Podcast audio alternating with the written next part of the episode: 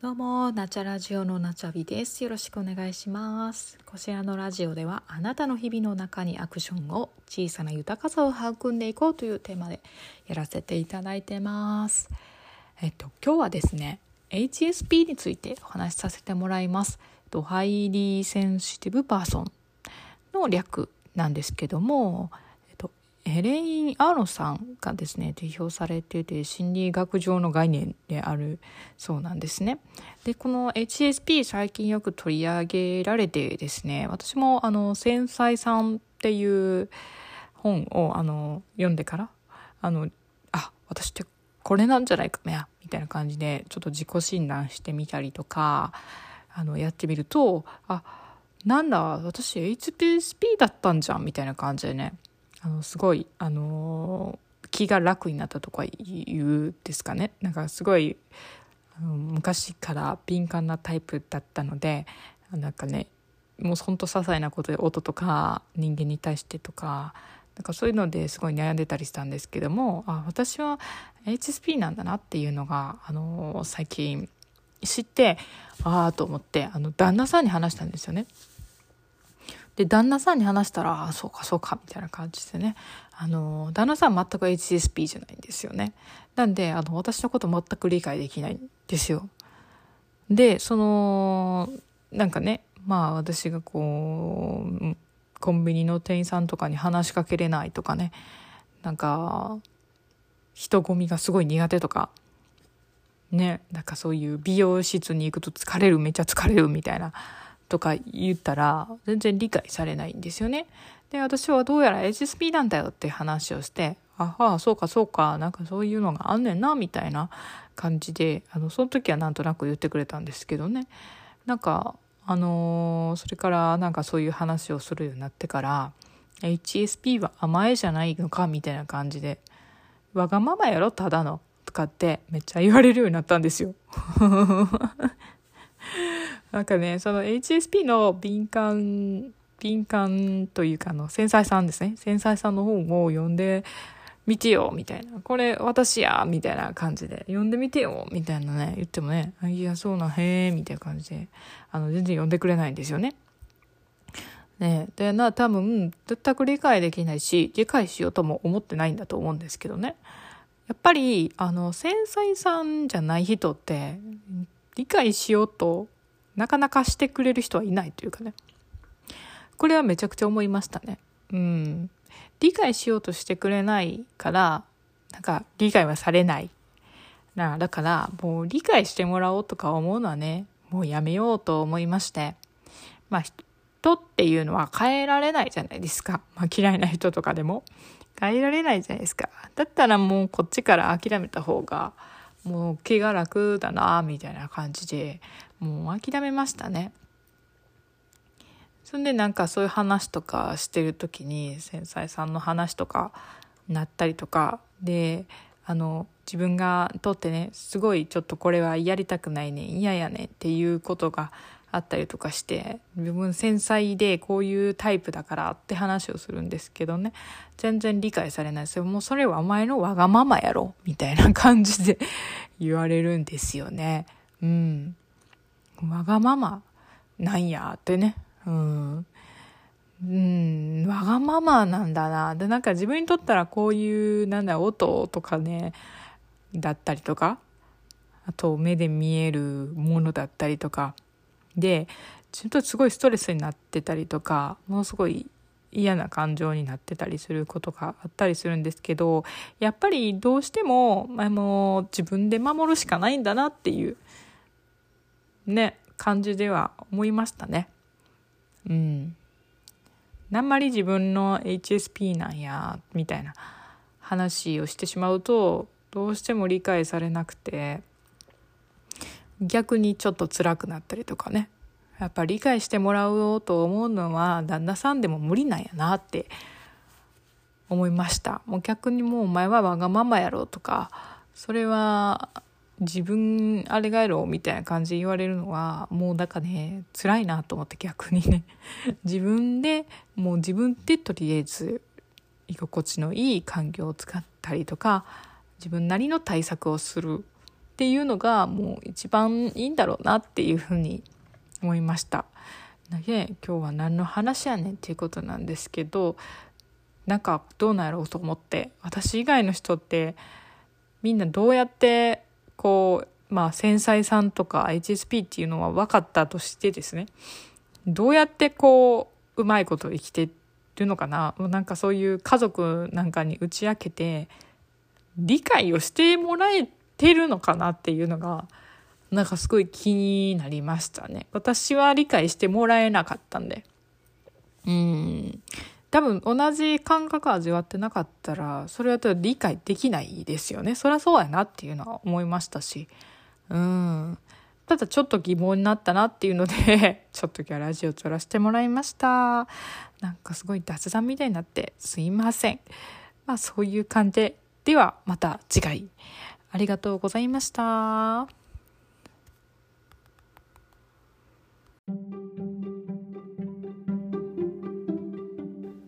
どうもナチャラジオのナチャビです。よろしくお願いします。こちらのラジオではあなたの日々の中にアクションを小さな豊かさを育んでいこうというテーマでやらせていただいてます。よろしくお願いいたします。えっと今日は映画の話をさせていただこうと思うんですけどもあの昨日久々に映画を見ましてあのすごいあの私の好みというかすごい良かったので是非ご紹介させていただけたらと思います。えっと、2018年の10月に公開された「日日これ口実」っていう映画なんですけども黒木華さんが主演でキキキリンさんや多部未華子さんが出演されてます。でこの映画はお茶ですねお茶道の映画ですね。お茶の魅力に気づき惹かれていった女性が体験するのは静かなお茶室で繰り広げられる驚き驚くべき精神の大冒険っていう風なことなんですけども。お茶像を経験しているうちにですね一人のあの女の子ですね。一人の女の子がですねあの真面目で理屈っぽくておっちょこちょいっていう女の子なんですけども。その演じてられてるのが黒木華さんですね。うん、でその黒木華さんがお茶道をずっとやって重ねていくうちに日々、えー、日々これ口実ですね。という言葉をかみしめて美しき時の流れ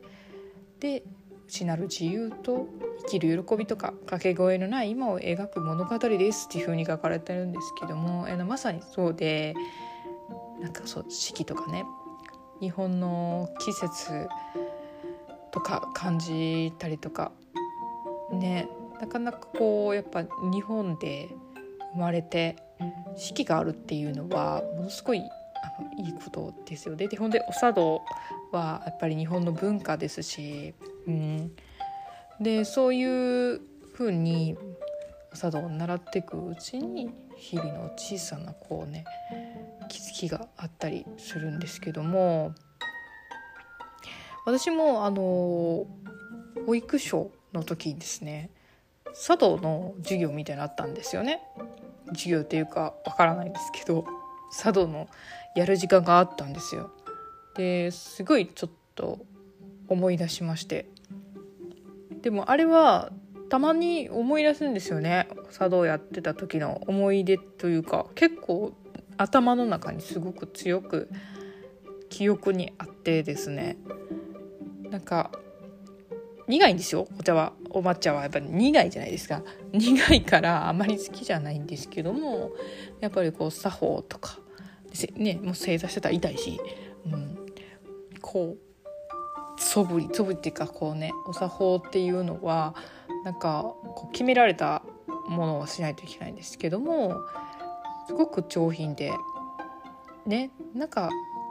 こう日本の文化に触れてるというかね、うん、独特の雰囲気があるじゃないですかやっぱり。お茶に集中するというかお茶を楽しむ四季を感じながらお茶を楽しむ。やっぱお茶菓子とかもなんか四季によってねお茶菓子が違ったりするそうなんですけどもお茶菓子もめっちゃ楽しみなんですよね。美味しいしね。でそうお茶菓子がそう可愛いんですよねまた。うん。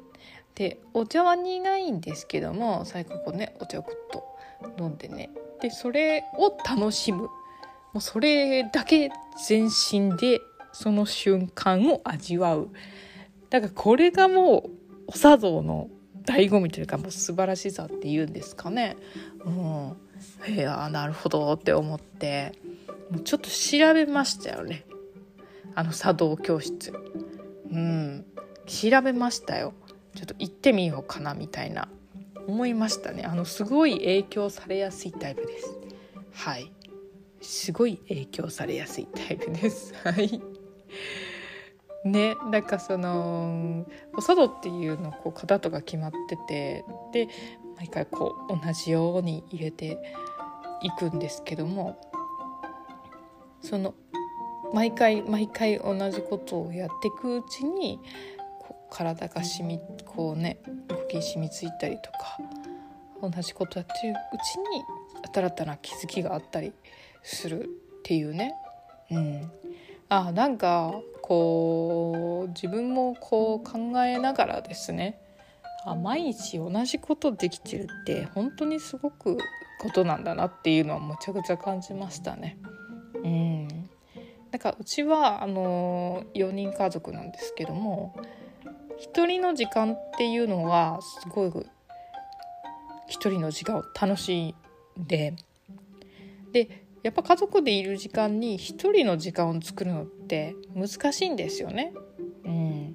難しいんですたまにあるんですけどね一人の時間欲しいみたいな。でもそれはもう割り切って家族の時間は家族でも楽しむ。うんねそれが毎日毎日続くってことは保証されないじゃないですか誰かが事故に遭うかもしれないし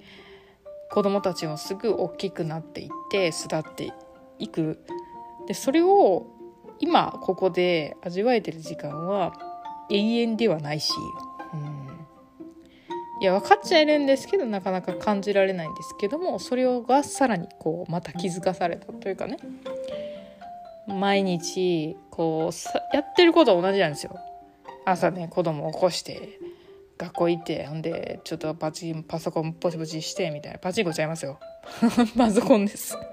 ポチポチやって。ほんでダーバーやってた。夕方になってきてもうご飯の準備せな子供ら帰ってくるわみたいなね。ほんでまたご飯食べてほんで洗濯物どうこうしてほんでほんであの寝てみたいなね。そんな毎日が当たり前に毎日ずっと続くわけじゃないんですよね。子供はやっぱ成長するんでうちの子なんてもう10歳なんで上が、まあ、あっという間というかね。うん。本当にあもう中学生じゃんって思っちゃうんですけどずっとじゃないんですよね。子供が巣立つ日が来るんですよね。うん。そう考えると毎日は同じじゃないのかなって、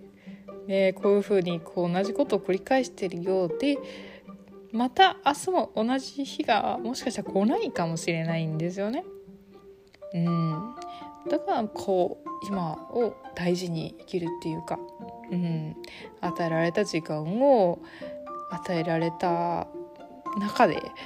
生きていくっていう大事さっていうか幸せさっていうかいや本当日本に生まれてマジでよかったなって感じますね。うんね今日は本当にすごいそれが感じてなんかでもね仕事とかってしてたら余裕がなかったりするじゃないですか。こう人間関係でトラブルがあったりとかイラッとすることがあったりとかノルマがあってそれを考えても売らないといけないとかって考えないといけなかったりとか全然仕事終わらないとかあるじゃないですかもう全然心の余裕がなくてもう家族とも向き合えないし毎日毎日こう繰り返していくのがしんどい辛いみたいなねなってくると。なかなかねこう心の余裕がないとそういう風に感じれたりとかっていうのはなかなかねできない日もあるかもしれないんですけども。うん。だからこうお茶道とかっていうお茶を飲む。お茶をに集中お菓子とお茶を飲む楽しむ刺激を感じて楽しむその空間を楽しむっていうのはなんかこうメンタル面ではすごい大事なんだなって、まあ、日本のこう瞑想といいますかね座禅みたいなもんじゃないですねじゃないかなってお茶を楽しむなんかこれはもうお茶道はマジすげえなって感じでうんうんねでもなんか後継者が結構いないらしいですね。なんか教室とかいろいろ調べてたらなかなかこうみんなお年を召された方ばっかりで若い人はいませんねっていう話を聞きましてああそうなんだと思って。やっぱりこう若い人にはなかなかねお茶道が興味ないのかなとかね。うん。ねえ是非この映画見たら結構お茶道いいなみたいな思えると思いますね、うん、すごい好きな作品になりました。おすすめです。はい。